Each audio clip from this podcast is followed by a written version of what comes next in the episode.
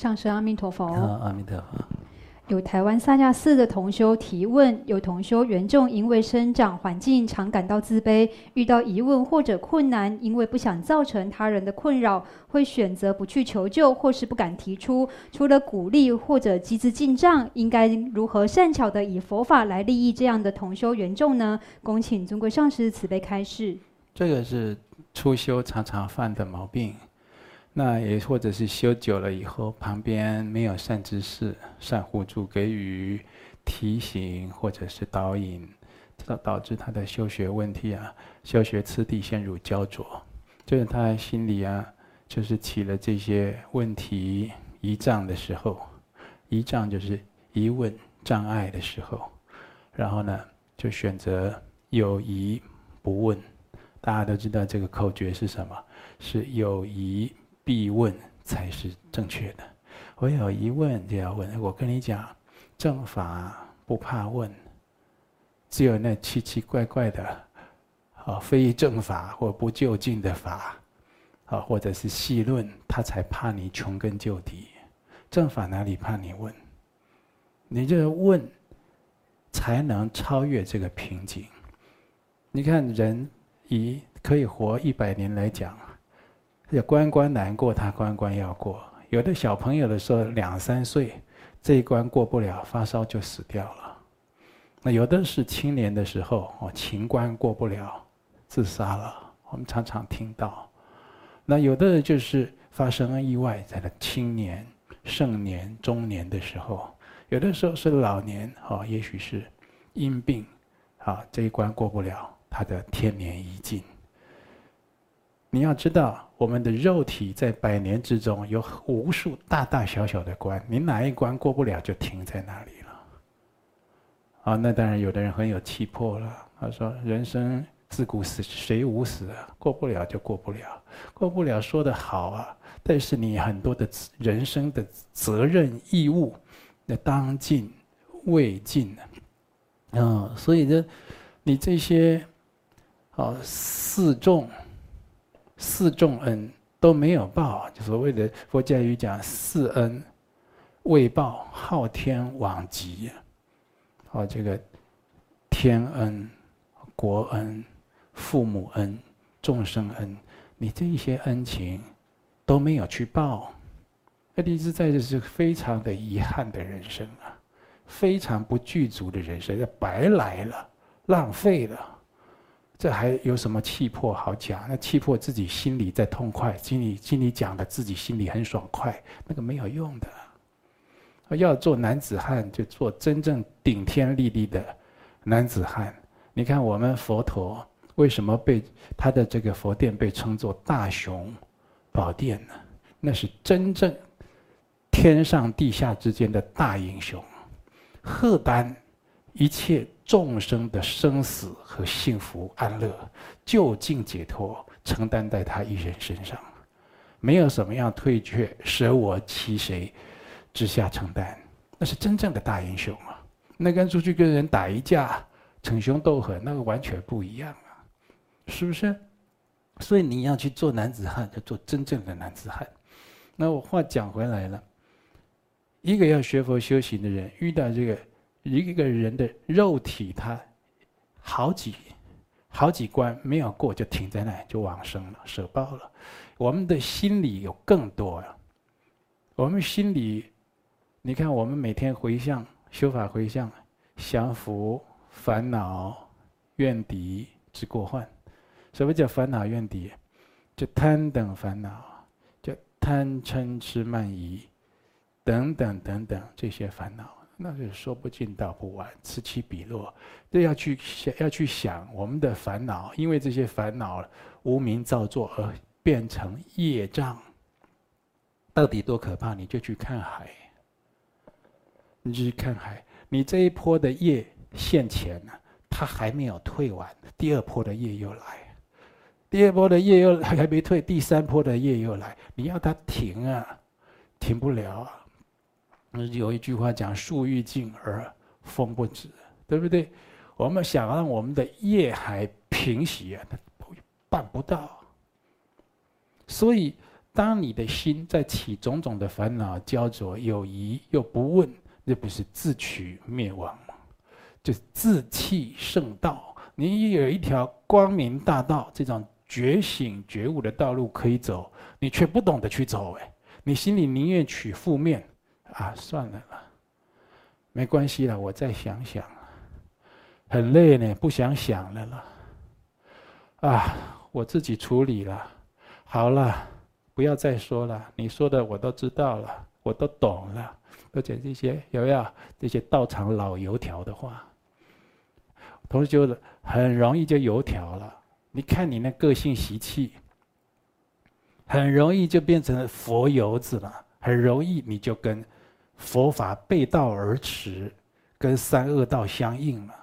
很容易，这一念之差，很容易万劫不复啊！你看，在过去，我们都知道，我们这过去有一个哦，有一个人他他在当乞丐的时候啊。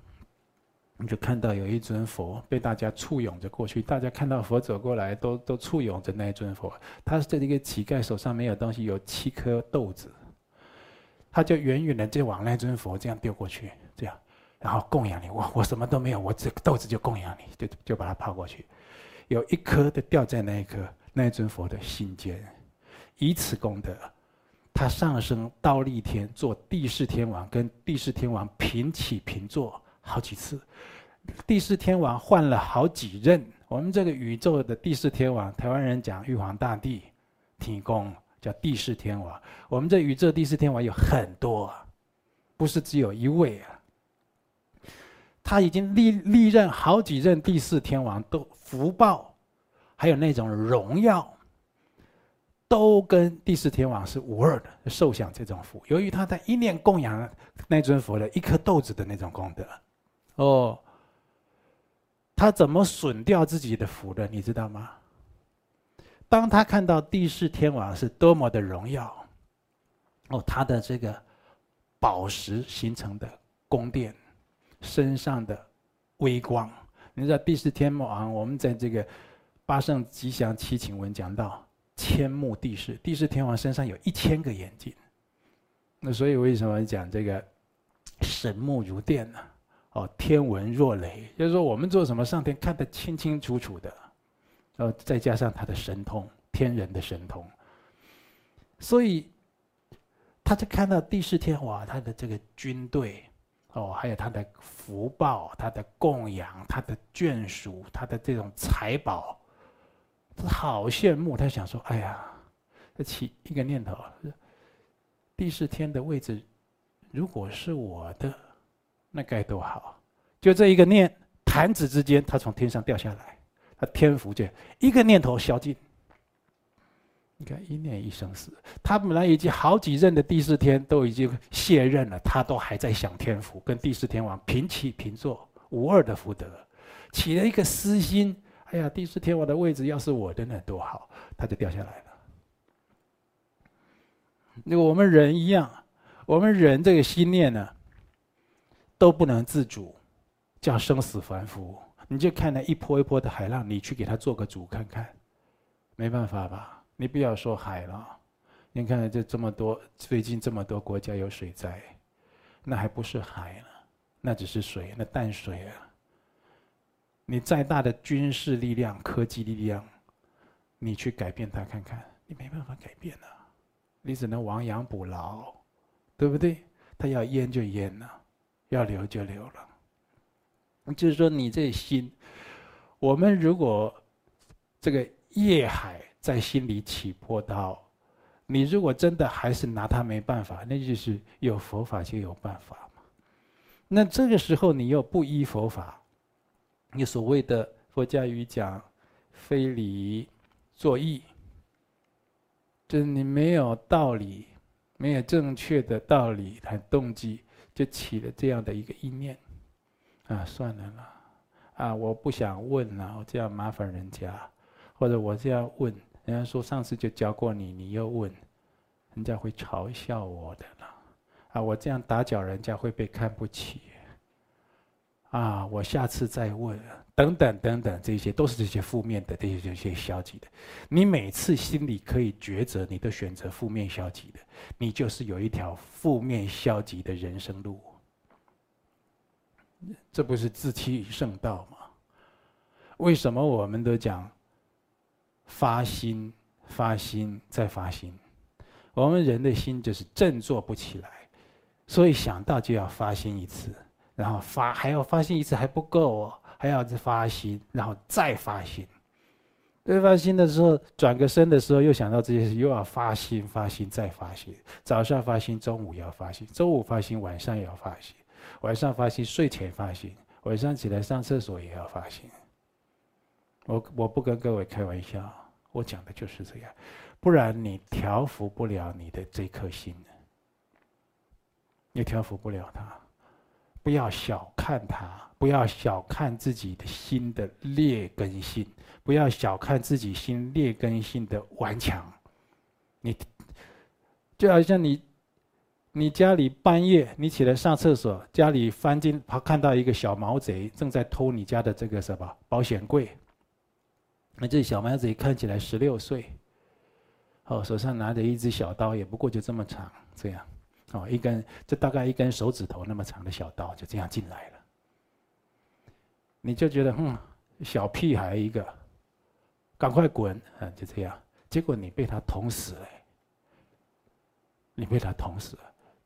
由于你惨叫，家人跑过来，也被他捅死了。你就是太小看，太小看现前的缘境。你现在心里起了这些负面的时候，你就是太小看。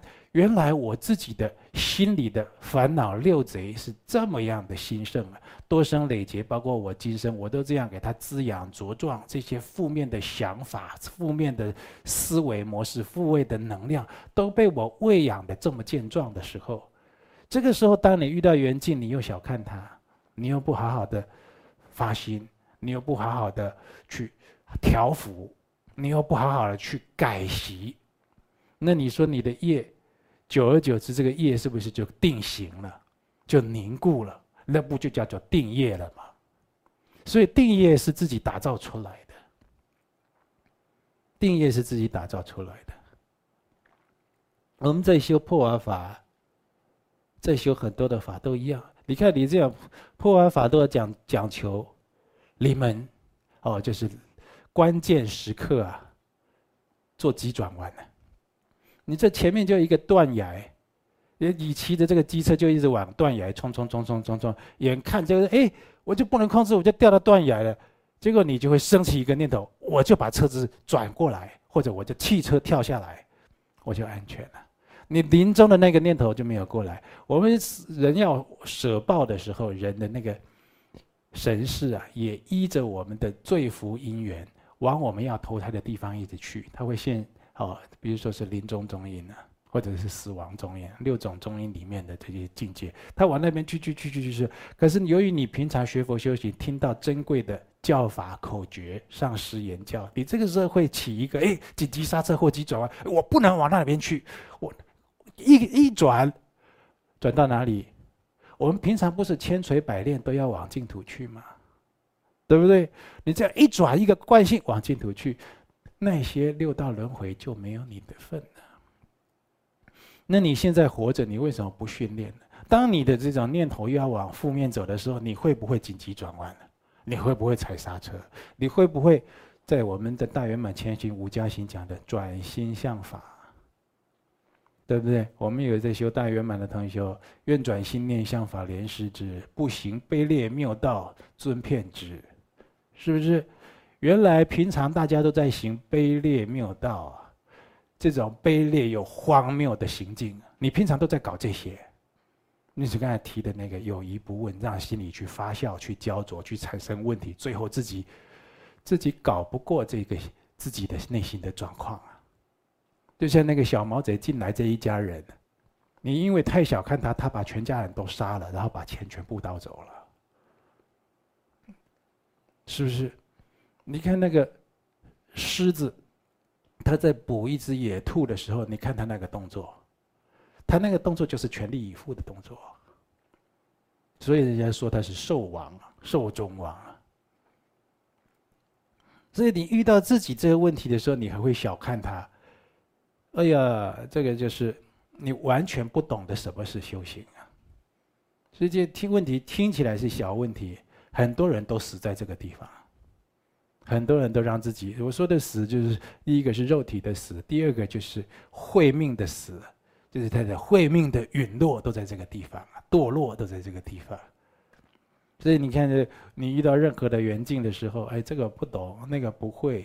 哦，这个挫败，那个消极，这个要放弃，这个等等看再说。哦，这个让我先休息一下啊，这个不要烦我了，等等，都是这些负面，你怎么都不会想振作，你都不会觉得一念好念就转心向法。难道这些仪轨书上的言教都是用来念诵的而已吗？但那些都是口诀，念熟了以后就要让它烙印在心里。哦，我们的心以后就是这样子的。一个运作模式，那就不就是心灵改造工程？佛法它终于深植在我们的心里，甚至在我们的相续之中。我们的人生因为我们的内心改变，而我们的语言、我们的作为，而因此而具义而利他了吗？是不是？所以今天提这个问题很重要，也很好。我们大家应该多讨论。看到同修有这个情形，应该要护持。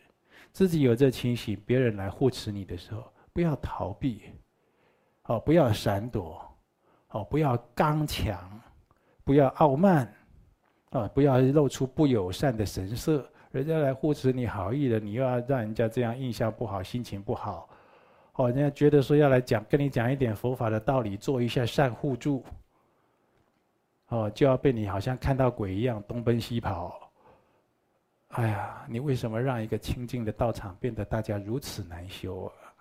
我不用这样子，就好像你去医院看病，啊，那个护士啊说：“哎，某某先生，刚才医生嘱咐要给你打个退烧针，啊，针那个针拿起来要给你打退烧针，然后你就开始在医院乱跑，楼上跑，楼下跑，地下室跑，人家就在后面追要给你打针，奇怪了，你搞这样的东西干什么？那你就不要看病就好了，是不是？”你同学以后都要生发正知正念，好不好？好，来再提一个。请示尊贵上师，经文中提到随顺众生，生活中与他人相处共事时，若对方态度较为强势或固执，多次劝说仍没有改善，为了和气而选择隐忍退让，这是否也是一种随顺？遇到这样的情形，应该如何处理才是正确的？恭请尊贵上师开示。这我们心里要有一个智慧。如果对方比较强势，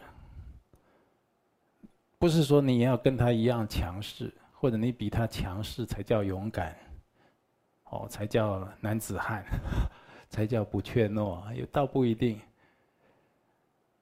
那就是要想你的，你要带着一个智慧心，你的目的是什么？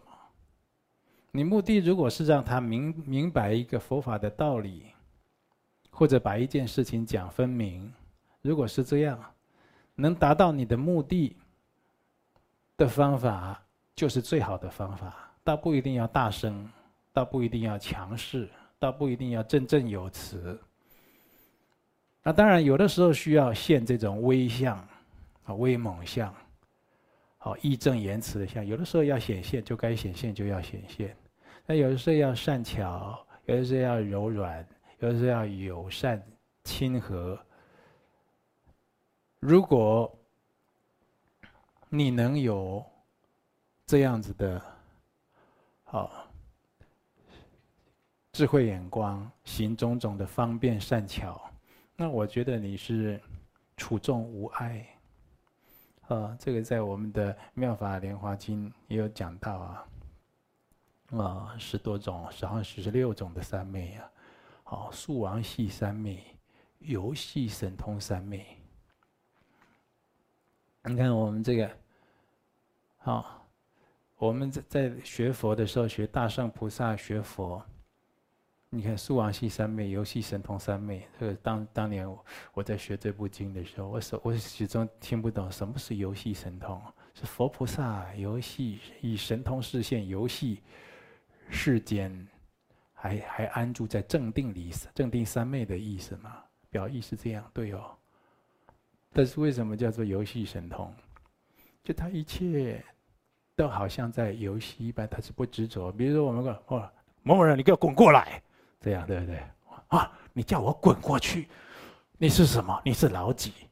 对不对？佛不会哦，佛他没有这个火气。你晓得吗？那就是佛跟凡夫的差别。那佛他会不会过去呢？不一定，要看智慧，他的智慧如何判断当下的因缘。佛的一颦一笑、举手投足、起心动念、言语造作，都具义。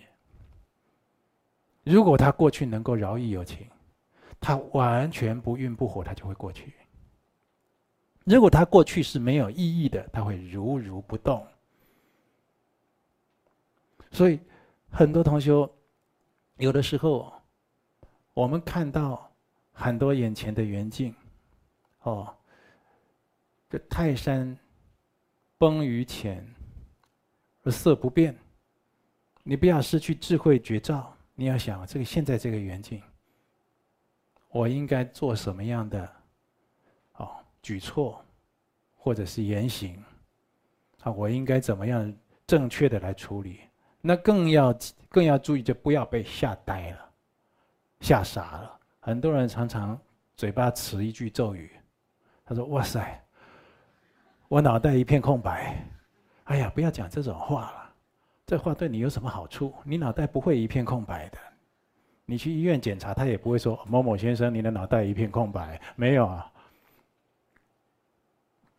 脑袋一片空白，是你自己要这样。你可以一时好像很惊讶、很错，但是你立刻要想到，我必须镇定下来，我必须保持着智慧关照、觉察，还有我必须就是让自己啊，能够沉得住气，心能稳定。任何时间都这样，该柔软就要柔软，该善巧要善巧，该承担就承担，该勇敢就勇敢。那就这样子做，以后我们不是才有像今天观世音菩萨的成道纪念日？观世音菩萨成就道业，大家都知道普门品、普门示现，三十二应化身，三十二应化身，这是表表法而已，它不止三十二相，对不对？它一发光，好，因以长者身得度，即现长者身而度之，它就现长者身了。哦，以大自在天身。得度就是见大自在天身啊，他就是千变万化，他为什么要变来变去？不同的因缘施以不同的不同的因缘根器，不施以不同的度化，也也是就是大慈大悲的示现嘛，是不是？就是你需要这种方法度化，我就用这种方法度化你呀。所以说，你刚才那个问题啊，就是没有绝对，就完全看人学佛修行。对佛法的了解，还有人生智慧经验的体证，你才能得到充分的受用啊！好。民间传说，生肖属虎的人有诸多的禁忌，比如说迎娶新娘时要回避，如果看到动物生产下一代，雌性动物就会把下一代吃掉。这些禁忌是否属于迷信呢？如果不是属于迷信，生肖属虎之人为什么天生命格命格会如此？学佛是否能够改变此命格呢？恭请尊贵上师慈悲开示。学佛连人都可以不做。何况是人的命格，通通都能改。密这个地藏菩萨都有灭定业真言呢，定业说是很难转，实在他也可转。那所以就单看我们自己的发心。那所以你自己属虎啦，属什么生肖啦？啊，确实，哦，有这样的术数。或命理或民间传说的一个这样的归纳的一个说法，也好像就有这样的灵动所显现出来的人生际遇所在。但是这些都不必去执着。你看，属虎，我们的愤怒莲师、金刚力士，啊，就莲花生大师跟一喜出家佛母，啊，在这个不丹虎穴闭关的时候，当地不是有一个，呃，一个大鬼魔到处作祟，来降服他的因缘道的，所以莲师跟一些出家佛母示现金刚力士，莲师就示现就力士身，拿着这个金刚杵和普巴杵，啊，佛母就示现为猛虎，莲师就站在虎背上，就降服了这个妖魔。他是这一个故事，这个表法也有这个虎的代表嗔恨的，因为动物动物里面虎的嗔心是很强的。你看这个金刚亥母，金刚亥母示现十六岁啊，另外的不共传承是示现十三岁妙龄少女，全身呢就是红色，啊裸身，那她的这个右边脸颊却示现一个猪头，为什么？降服愚痴，那猪就代表愚痴啊，无明愚痴。无论猪也好，虎也好，或者蛇也好，龙也好，你什么生肖啊？你可能有那些特质在其中，但是这些遇到佛法都能转变，都能被调伏，都能显现，跟你现在所显现外相的截然不同的根本自信。你现在显显现什么相？你是男女老幼哪一国的人？什么肤色？看起来高大威猛，哦，还是非常是一个纤纤弱女子，哦，或者就是，你是属什么生肖？属虎的、属猪的、属蛇的，有这些特质，有这些命格，好了，这些都都能把你的根本清净自信，就是佛性显现出来，那也唯有佛法呀。不是数理，或者不是献供献祭，就是祭天、祭神、祭鬼，哦，你可以，你可以显现出你的清净佛性，没有办法。你唯有行持佛法，所谓的不二法门，就是你没有第二条道路，你才能让你清净的自信显现出来，跟佛无二无别。